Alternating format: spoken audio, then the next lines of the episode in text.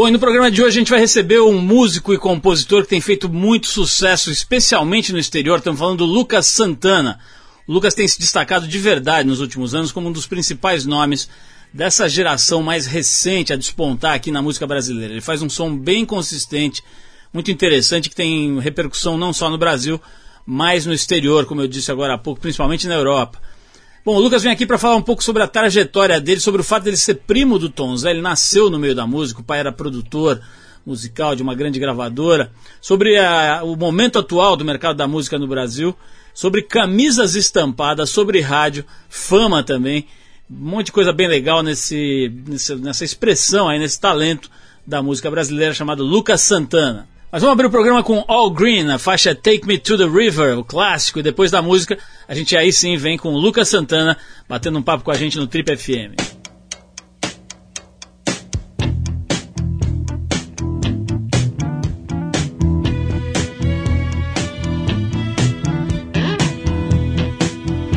dedicate this song to little Junior Parker, a cousin of mine that's gone on we'd like to kind of carry on in his name by saying, I don't know why I love you like I do. After all the changes that you put me through, used all my money and my cigarettes.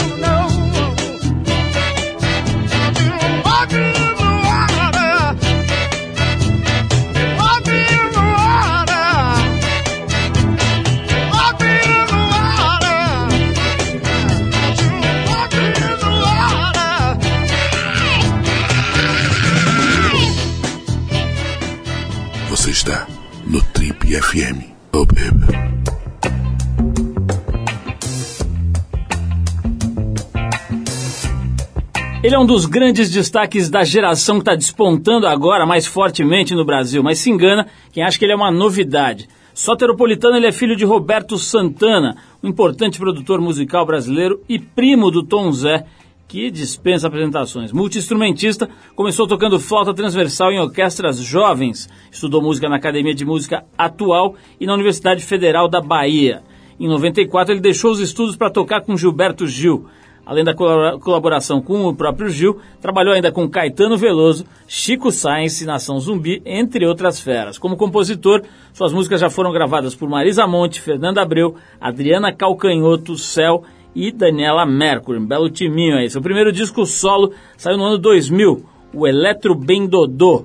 Em 2009, lançou Sem Nostalgia, um álbum que alcançou enorme repercussão e que conquistou diversos prêmios, tanto aqui no Brasil quanto na Europa.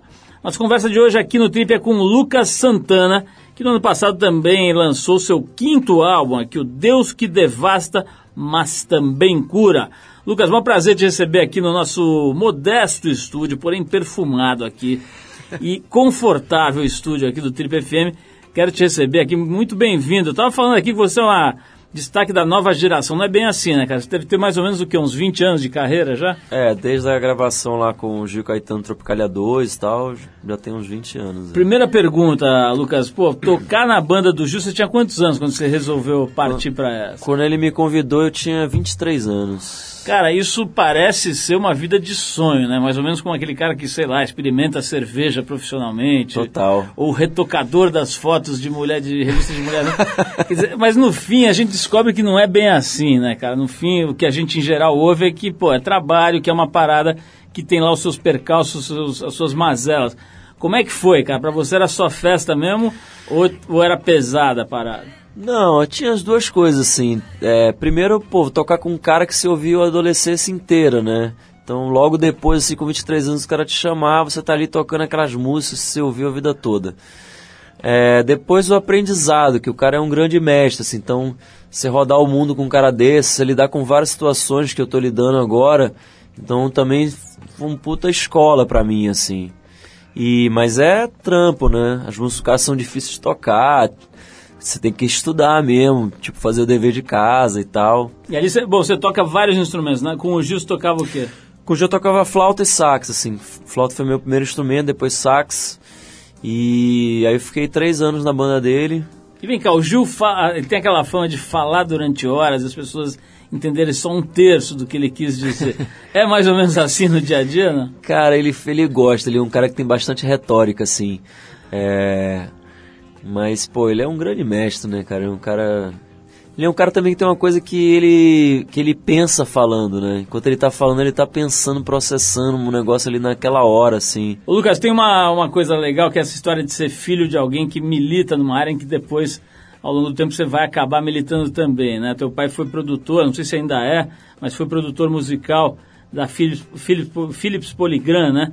Que era uma das gravadoras mais importantes, e isso no que? Nos anos 70? No final dos anos 70, começo dos anos 80, que hoje em dia é a Universal, que ainda é a maior gravadora no Brasil. Pois é, então você imagino que você tenha convivido aí com um monte de gente. A gente estava lembrando aqui que quando vem figuras que tem o pai ligado às artes, ou a área em que ele trabalha, uhum. né? Às vezes tem histórias boas. O Felipe Andreoli, não sei se você conhece, jornalista lá que trabalha no, no CQC ele, o pai dele é jornalista esportivo, né? Então ele disse que, que adorava ir nas gravações, porque enquanto o pai dele fazia o programa, que era o show do esporte, ele comia o resto da comida da cozinha maravilhosa de Ofélia, que era, que era, que era no estúdio ao lado, entendeu? Como é que eram as suas histórias, cara, de acompanhar, de ver o ambiente musical em torno do teu pai ali? Ah, cara, é incrível assim porque eu lembro assim de eu criança, no avião com meu pai, ele me chamava me apresentar o Luiz Gonzaga, entendeu? Ou, sei lá, o Dorival Caymmi comadre da minha mãe, padrinho do meu irmão. Me lembro da gente criança, ela levar a gente para casa dele, ele ficar contando história, a gente até, até a gente dormia assim, histórias antigas da como Bahia. Como é que é, cara? Você ser pequeno e conhecer o Luiz Gonzaga, deve ser mais ou menos como te apresentar o Saci Pererê, né? É, então, na verdade, quando você é pequeno assim, você não tem muita noção de quem são esses caras, entendeu?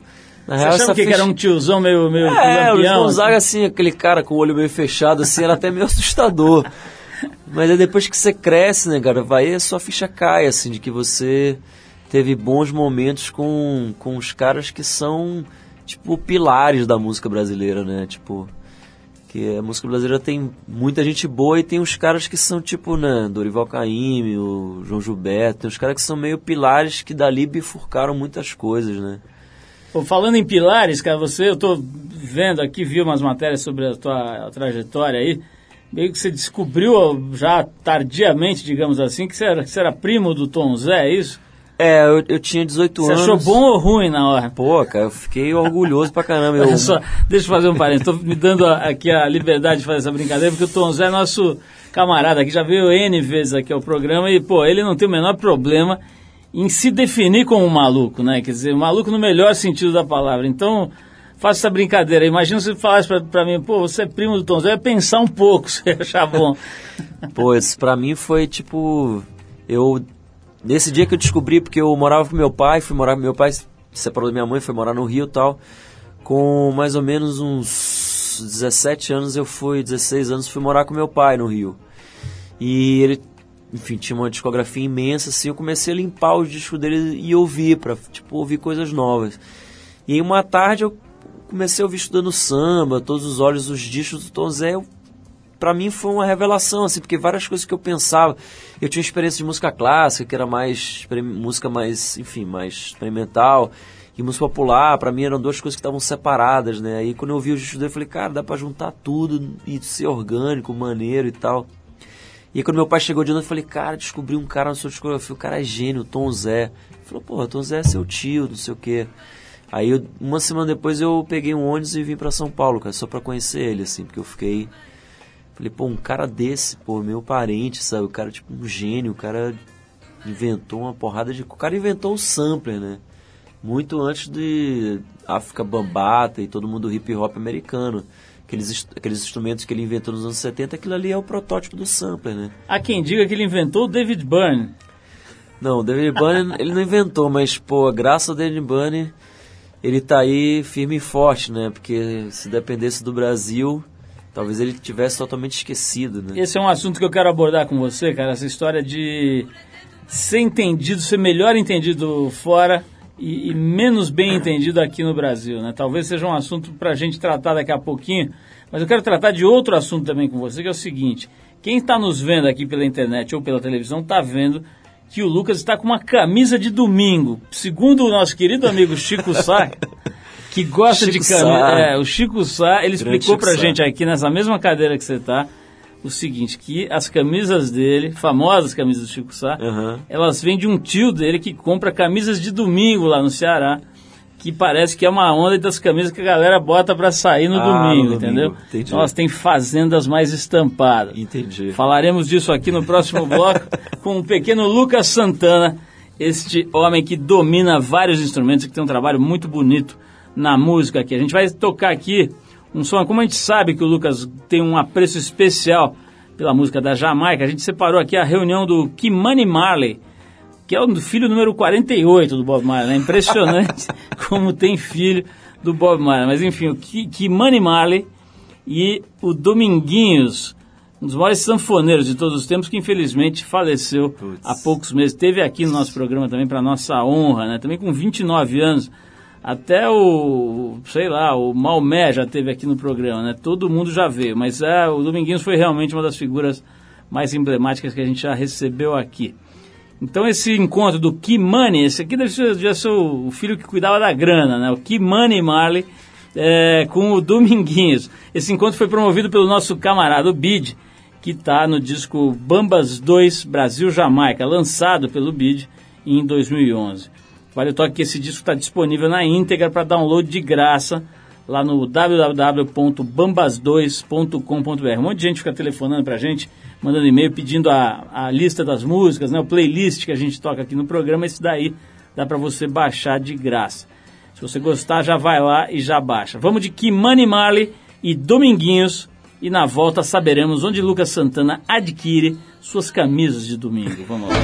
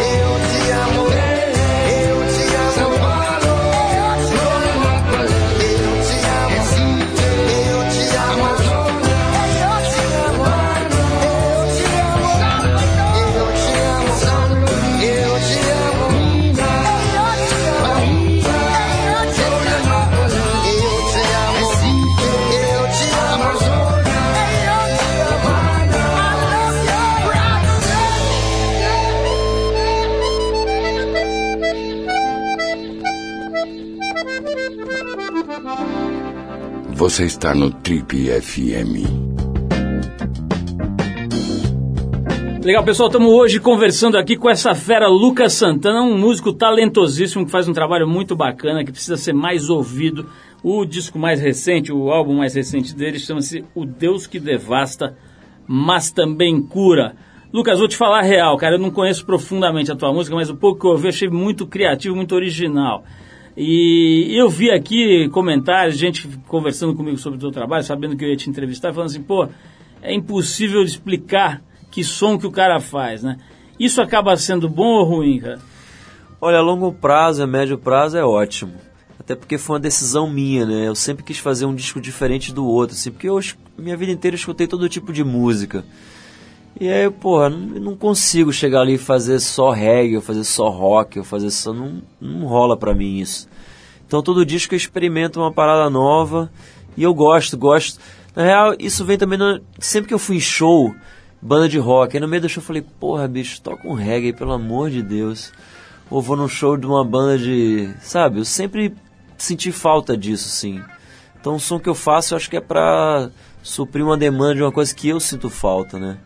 Ó, Tem a ver também com essa tua habilidade de tocar um monte de instrumentos, de poder fazer isso. né? Também, mas eu acho que é mais disso, cara. Eu escutei de tudo, eu gosto de todo tipo de música. E na hora de fazer música, acaba que eu gosto de fazer todo tipo de música também. Não tenho. Ô, ô, Lucas, tem uma pergunta que eu faço pra tudo que é música, é curiosidade minha, assim, cara, e não sei nem se tem resposta, mas o quanto que você acha que é dom, assim, quer dizer, que você já nasce com aquele, sabe, Neymarzinho, assim, já Sei. tem a mãe, e o quanto que é ralação pra chegar no nível que você tá? Cara, acho que eu. Você falou, assim, você, você tem um pouco o dom, é importante, né? Porque facilita, sim. É, mas é muita relação, muita relação. Como eu acho em qualquer outra De profissão. estudar e tal, ficar em casa. de estudar, existem várias maneiras de estudo, né? Na verdade, música é como medicina, você tem que estar atualizado o tempo inteiro, você tem que estar sempre nos blogs, pesquisando, lendo, sabe, ouvindo, ouvindo rumores do que está rolando lá fora, aqui dentro. Tipo, é uma coisa que você tá. Porque se demole, passou cinco anos, você não se atualizou. E aí você tá achando que o, aquele lance que você tá fazendo ali é super atual e interessante, e aquilo ali já é uma parada de déjà vu, entendeu? A, a gente estava falando aqui da, da história do. Eu brinquei ali do, do David Byrne, né? Que o Tom Zé inventou o David Byrne. Na verdade, o David Byrne resgatou o Tom Zé, né, cara? Pegou o Total. trabalho dele e botou onde ele, no lugar de onde ele nunca deveria ter saído, né?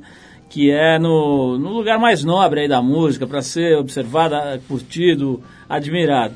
É, a tua, o teu trabalho, de uma certa maneira, talvez seja mais conhecido em outros países do que aqui, né? O mais festejado, o mais insensado. Faz sentido isso? Não, então, é.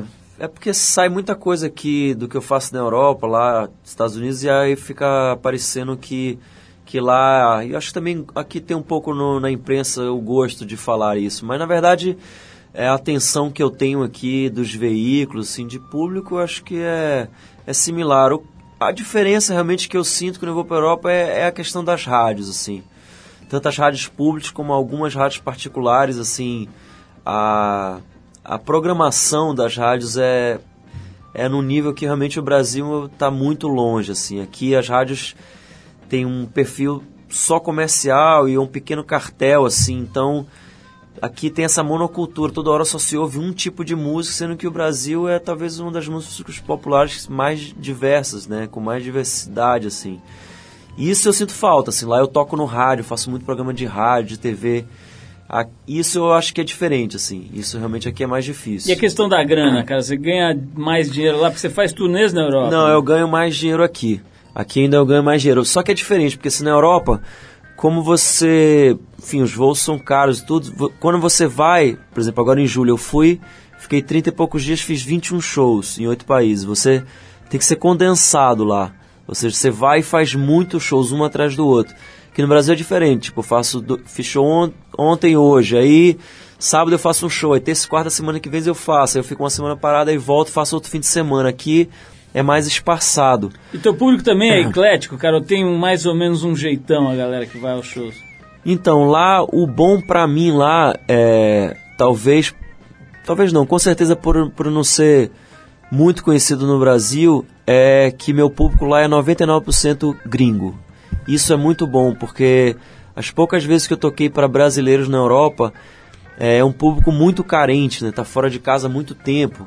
Então o cara foi com a bandeira do Brasil gritando, fala meu nome, sabe? Uma coisa assim. Que eu até entendo a carência do cara, mas pra o show é muito chato, sabe? Um cara gritando ali, acenando uma bandeira. E na Europa, assim, as pessoas têm essa diferença de público também, que eu não acho nem pior nem melhor, mas na Europa as pessoas vão pra ouvir música, ninguém não vai pra se pegar e tomar cerveja. Mas eu acho isso bom também no Brasil, tipo, shows serem calorosos, pessoas irem para dançar, pra paquerar, eu acho isso bom também. Na Europa não, ninguém vai pra ouvir, sabe?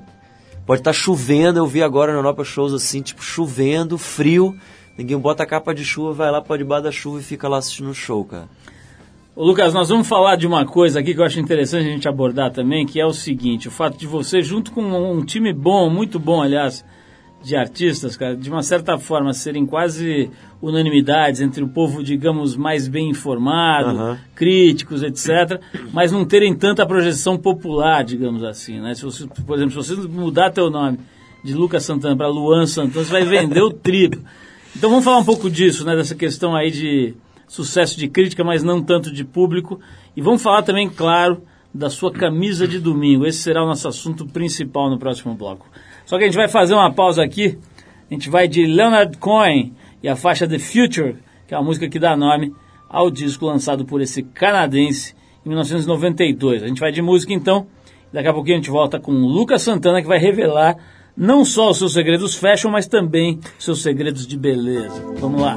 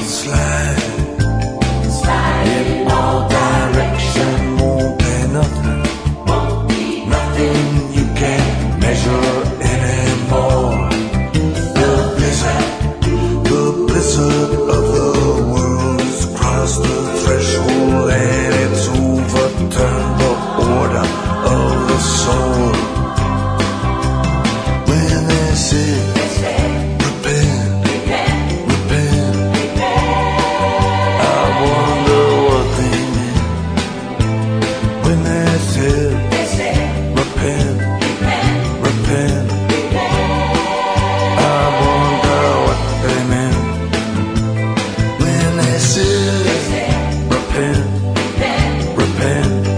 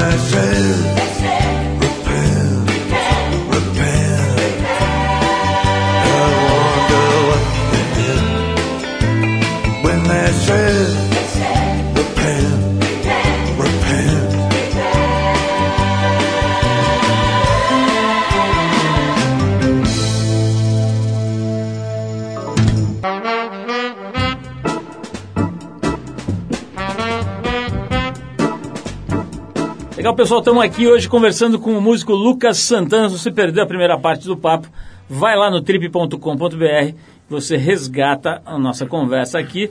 Não só a conversa com o Lucas, mas as conversas dos últimos 13 anos, 13 para 14 anos, né? Acho que a gente tem de programas lá disponíveis para quem quiser baixar totalmente de graça para ir ouvindo aí no seu, no seu MP3, enfim, no seu computador, onde você quiser e quando você quiser também. Lucas, é, tava brincando aqui, mas tem o negócio do visual do artista, né, cara? A gente precisa cuidar, quer dizer, não necessariamente precisa, tem artista que não tá nem aí para isso, eu acho, mas a maioria tá prestando atenção numa outra dimensão da sua comunicação, né? Como é que é, como diria o nosso querido repórter excepcional Arthur Veríssimo, quem transa o seu visual, Lucas? Cara, eu mesmo, sei lá, vou atrás das coisas, eu ganho muita coisa também. O Chico Sá, o seu stylist? Não, o Chico Sá, infelizmente, não adoraria ter um style desse nível. Na real, assim, né? eu Tô com 42, tô começando a ficar velho e não, acabei não ficando bonito ao longo desse tempo, então tenho que caprichar cada vez mais pra poder. Comprar as peitas É, caprichadas. pra tipo, ficar pelo menos minimamente apresentável, né? pra tentar chegar ali ao ranking do Chico Sá, né? Como é que.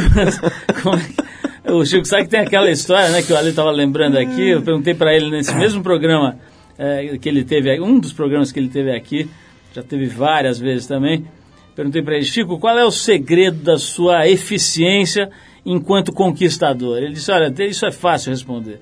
Eu sempre sento na primeira mesa do bar. Falei, pô, mas como assim? Por quê? Ele falou, pô, porque sempre vai ter, toda noite vai ter aquela mulher que sai de casa e fala, hoje eu vou dar pro primeiro cara que eu encontrar. Esse é o grande Chico Sá, que agora virou ator global, ator não, mas assim, uma, uma figura global, né? Ele agora tá em todas, Tá né? em todas e merece. Mas é bom, né, cara? É. Tem um cara daquele Exatamente. infiltrado em alguns espaços, é muito bom. Exatamente, mas, mas o, o Lucas, a gente tava falando dessa turma, cara. Eu diria que dá pra juntar uma galera assim da pesada, o Curumim, por exemplo, o Guisado, que é nosso Cel. parceiro, a Cel, a própria Karina Burr também, que a gente adora o trabalho dela e tal. Que assim, é difícil você achar alguém aí que, pô, que sei lá, que seja um pouco eh, mais ligado, digamos assim, que fale, pô, isso aqui não tem qualidade, né? É bem difícil. Ao mesmo tempo, você não vê aquela coisa de emplacar, de fazer um sucesso maior, assim, de movimentar, enfim, mais público, mais grana, mais eh, projeção, né? Como é que você vê isso, cara? O que, que você acha que falta? É a questão da rádio, das rádios que você estava falando? Com certeza, cara. Com certeza a questão das rádios. Nenhum artista desse que tem essa projeção, enfim. Se nem se a gente pode falar aqui, acho que até a gente pode falar porque hoje em dia o jabá é uma coisa institucionalizada, né? Pode é bom que as pessoas vontade. sabem disso, assim, que o jabá hoje em dia tem nota fiscal, é considerado um, agora um espaço publicitário que você compra para sua música e eu sei quanto custa isso. Né? A gente do meio sabe quanto custa. É um preço que você dá de entrada num apartamento, assim, entendeu? Grande. Então é muito dinheiro. Então é, é difícil competir. Como é que você vai competir com um cara que pega essa grana e bota para estourar uma música dele no rádio, entendeu? Não tem como competir no, em nível popular. Agora eu queria ver se essas pessoas não tivessem essa grana. Também estariam na mesma situação, assim, de não ter uma projeção tão grande. Agora, ao mesmo tempo, eu acho que a minha geração tem uma história particular em relacionada à internet.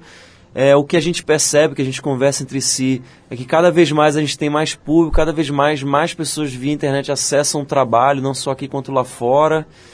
E que isso é uma característica. E que também nem tudo mais. é, enfim, as próprias gravadoras estão cada dia mais piores das pernas, assim, né? Sem grana para investir. É, mesmo os artistas grandes, como, sei lá, uma Ivete, ela hoje em dia administra todo o business dela. Nada passa mais pela gravadora. Eles apenas são os meros distribuidores do trabalho, porque eles não têm grana para investir. Então, quem paga o jabá é o próprio business dela, quem faz a divulgação, tudo. Então, nesse sentido, os artistas mainstream no Brasil também são independentes, se você for pensar nesse sentido, porque eles não dependem mais de uma empresa. E, e é isso, cara. Essa questão das você rádios tá- é como é que crucial. Você, como é que você está usando esses mecanismos mais modernos aí, tipo Pandora, aquele RDO lá, o rádiozinho lá que você põe, que você acessa e começa a ouvir música, uma que conecta a outra, você ouve um- uma música, ela te dá artistas semelhantes, mais ou menos com o mesmo estilo. Vocês estão conseguindo entrar nesse tipo de ferramenta? Cara, a gente usa de tudo, assim. Até porque na internet você sabe que existem um milhão de portas para chegar no mesmo lugar, né? Você nunca sabe como é que o cara vai acessar. É, se você conversar com qualquer adolescente hoje que baixa a música, o cara ouve de tudo, né? O cara ouve de Fela Kuti a Lady Gaga, assim, porque ele às vezes está num blog, lê a palavra Fela Kuti, dá um copy-paste, joga ali no YouTube e em um segundo ele já vai ouvir aquilo. Eu tenho um filho de 10 anos que ele chega a coisas que, que eu demorei 25 anos para chegar, entendeu? Porque é tudo muito imediato na internet, né? Foi feita uma pesquisa que 65% das pessoas ouvem música no YouTube. E outro dia meu filho de 10 anos falou, pai, outro dia eu, eu vi Parliament, uma banda porque ele se interessou por Michael Jackson, eu mostrei o, o mestre do Michael Jackson, James Brown e tal, aí o Sly and the Family Stone, tipo, aproveitei para dar uma, uma genealogia ali. E aí nisso ele chegou sozinho no Parliament e ele falou uma frase incrível, ele falou, pai, outro dia eu ouvi uma música, cara, não tinha imagem. Quer ver que já é outra geração, né? Então acho que a gente tem que dar todas as opções das pessoas via todos os veículos, assim. Então, Ô, Lucas, a gente sabe que você fez shows memoráveis. Agora eu vou querer saber, logo depois de tocar mais uma música aqui, qual foi o seu show mais tosco, cara? Porque todo artista tem aquele dia. Outro dia veio o Fábio Pochá aqui e falou que um dia ele teve que fazer um, um stand-up embaixo de uma samambaia num prédio e não tinha. Só tinha acho que duas pessoas assistindo. uau. E ele também fez coisas infantis num shopping, de graça. Enfim, uh, nego vê as, vê as cachaças, mas não vê os tombos, né? Vamos falar um pouco disso também, dessa ralação do músico brasileiro. Mas antes a gente vai aqui com Jack White, que é vocalista e guitarrista da banda White Stripes. Mas agora aqui a gente vai tocar em voo solo, a faixa I'm Shaking, do disco Blunderbuss, lançado em abril do ano passado. Depois do Jack White, a gente volta para saber se Lucas Santana já fez um showzinho meio derrubado em algum Red Light District por aí. Vamos lá.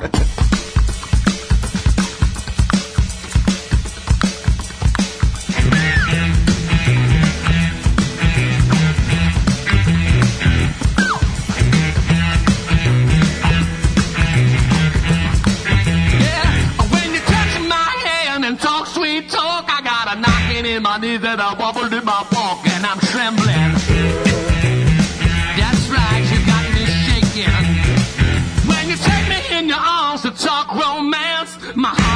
doing that St. Rita dance, and I'm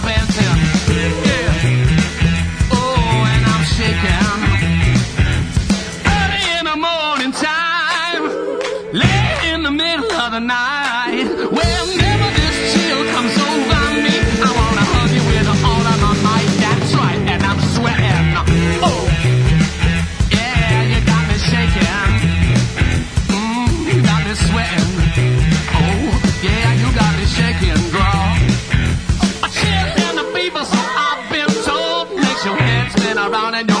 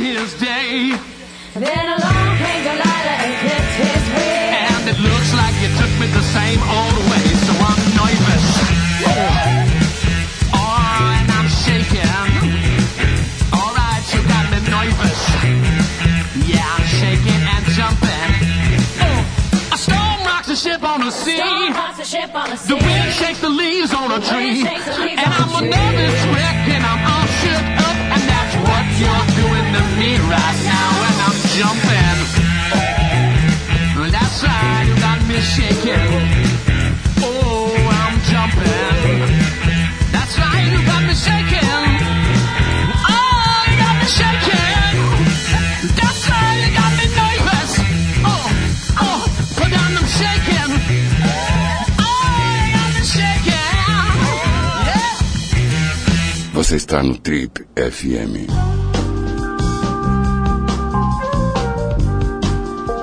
Legal, pessoal, estamos hoje conversando aqui no nosso estúdio com o Lucas Santana. Ele tem 42 anos, tem um trabalho já de cerca de 20 anos. Com, já tocou com gente no naipe de Gilberto Gil, já teve músicas dele gravadas por figuras como Marisa Monte, Fernanda Abreu, Adriana Calcanhoto, Céu, Daniela Mercury. Como é que é essa história aí, Lucas, falar nisso, cara, de, de entregar o filhote pra, pra, uma, pra uma cantora, pra uma intérprete e tal? Como é que é isso, cara? É outro, é outro, outra vertente do trabalho, imagina? É, tem que. É desapego mesmo, né? Na verdade, eu, eu, eu penso da seguinte forma: se eu for um dia gravar essa música, eu vou gravar da maneira que eu pensei. Mas já que não sou eu, que grave do jeito que, que a pessoa se sentir bem. Ô, ô, Lucas, vamos falar um pouquinho, cara, dessa história mesmo, né? Do, do, do mega sucesso, dessas coisas populares que aparecem. Um dia você tá andando na rua, de repente alguém fala leque, leque, leque, leque. Quando você vê, tá o Brasil inteiro leleque, leleque. As crianças, todo mundo, tal. a Kelly Key vem com Baba Baby. E sei lá, cara, o Netinho. Lembra que o Netinho um dia apareceu com uma música e todo mundo cantava. Esses fenômenos, cara, vem, de onde vem, cara? É refrão que cola, é, é, é uma construção melódica que, que pô, contagia. Como é que fazem essas coisas? É, eu acho que tem um pouco de tudo. Tem um pouco desse mistério da música, de leque, leque, tipo um negócio que, que pega, sabe? Que nem uma, uma gag que um ator de novela manda, assim, de repente, sei lá, aquilo cai numa zona ali, ou diz- dizendo a mesma coisa de uma maneira um pouco mais elaborada, assim, sei lá, o Legião Urbana. Por que, que, por que, que os caras até hoje têm essa legião de fãs? Porque o cara falou algumas coisas ali que todo mundo na adolescência passa, pelaquela momento de, sabe, de, de angústia da vida. O cara Sintonizou é, o inconsciente. sintoniza ali o inconsciente coletivo, né? Isso tem vários motivos, desde os motivos mais comerciais, como eu falei, tipo, você pagar uma grana para aquilo ficar rodando 10 mil vezes, como uma coisa espontânea mesmo que, que dá uma liga. Agora, indo para um outro lado bem diferente, cara, da tua carreira, como é que você planeja, cara? O que, que você tem em mente aí para os próximos tempos? Você fica pensando nisso, fazendo eh, planos ou deixa rolar? Não, não, hoje em dia, cara, o artista tem que ser muito empresário, sim, sabe? Eu tenho um escritório aqui, a Urban Django, do André e do Duda. enfim, a gente tem a assessora de comunicação, que é a Patrícia, Dornelas, a gente tem lá na, na gringa, a gente tem uma agência que vende show, tem uma gravadora, tem também uma assessoria de imprensa. Você tem que estar com todos os. com todas as instâncias muito bem azeitadas, assim, mas não se deitar sobre isso. Você tem que estar o tempo inteiro pensando mesmo, porque as coisas mudam muito rápido no meio da música, né? E todo mundo sabe que, que é no meio da música onde as coisas primeiro se transformam, para depois acontecer no cinema, enfim, na televisão, assim. O meio musical, ao longo da história da humanidade, sempre é o lugar onde primeiro as mudanças acontecem. Então você tem que ficar sempre cuidando, assim, ficando ligado como está o movimento, assim, né? As mudanças que estão rolando e tal. Então a gente se programa. Semana mesmo eu tive a reunião, tem a turnê em abril, a gente já tem 14 datas na Europa. E a gente pensando sobre essas datas, quais eram boas fazer ou não, dependendo da cidade, onde investir, vamos investir mais na França por isso. Ah, vamos fazer Escandinávia de novo porque a resposta foi boa e ali não sei o quê. Tipo, você tem que preparar com muita antecedência tudo. Assim, ah, qual o produto que a gente vai lançar no segundo semestre do ano que vem? Vamos lançar um disco novo, a gente lança um ao vivo para não, sabe? Você tem que o tempo inteiro estar com muita antecedência pensando o que você quer fazer. Bom, para quem está ouvindo a gente em São Paulo, tem show do Lucas daqui a algumas semanas, dia- dias 10 e 11 de outubro, no Auditório Ibirapuera, que a gente sempre lembra que é a casa do Prêmio Trip Transformadores, uma- um, um espaço maravilhoso. É né? uma das melhores acústicas do Brasil, assim, de equipamento incrível lá. Lucas, quero te agradecer muito a presença aqui, cara. E a gente, obviamente, vai tocar uma música sua aqui para que as pessoas que ainda não conhecem o trabalho do Lucas Santana possam conhecer. E para quem conhece, poder curtir. A gente vai encerrar o papo com o Lucas Santana com a música O Deus que Devasta, mas também cura. Faixa que dá nome ao disco lançado por ele no ano passado. Lucas, brigadíssimo, parabéns por- pelo teu trabalho coerente, né? Essa é uma palavra muito cara, muito importante para nós aqui. Uma coerência muito forte aí na tua trajetória. Espero que você continue assim. Não falamos seus segredos de beleza e seus segredos de fashion. Não, vamos passar essa parte. Vamos deixar Fica pro, pro próximo. Fica pra internet. Pronto, assim, lá a gente resolve as perguntas fashion da galera interessada na etiqueta e na grife do Lucas Santana. Lucas, brigadíssimo. Valeu. E vamos ouvir então o Deus que devasta, mas também cura. Vamos ouvir esse belíssimo trabalho do Lucas Santana, nosso convidado de hoje. Obrigado, Lucas. Obrigado a vocês.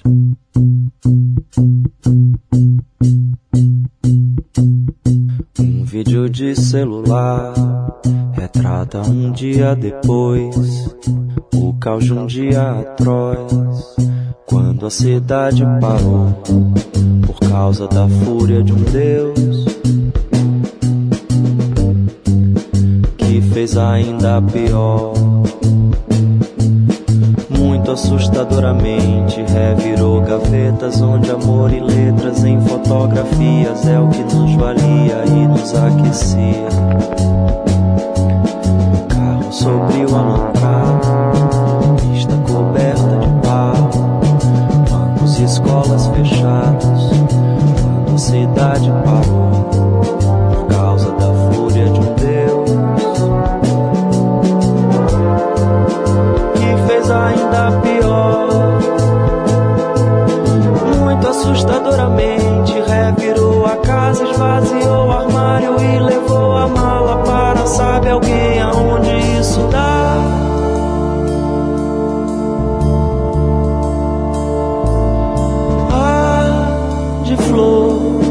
floresceu jardim de plantas e papéis.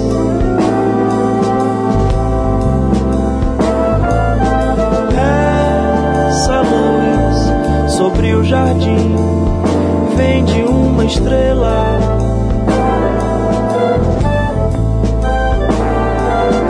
Ah, de floresceu jardim de plantas e papéis.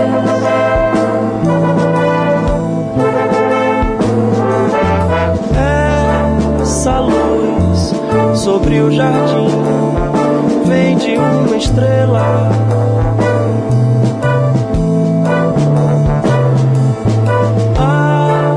De flor, cresceu jardim de plantas e papéis.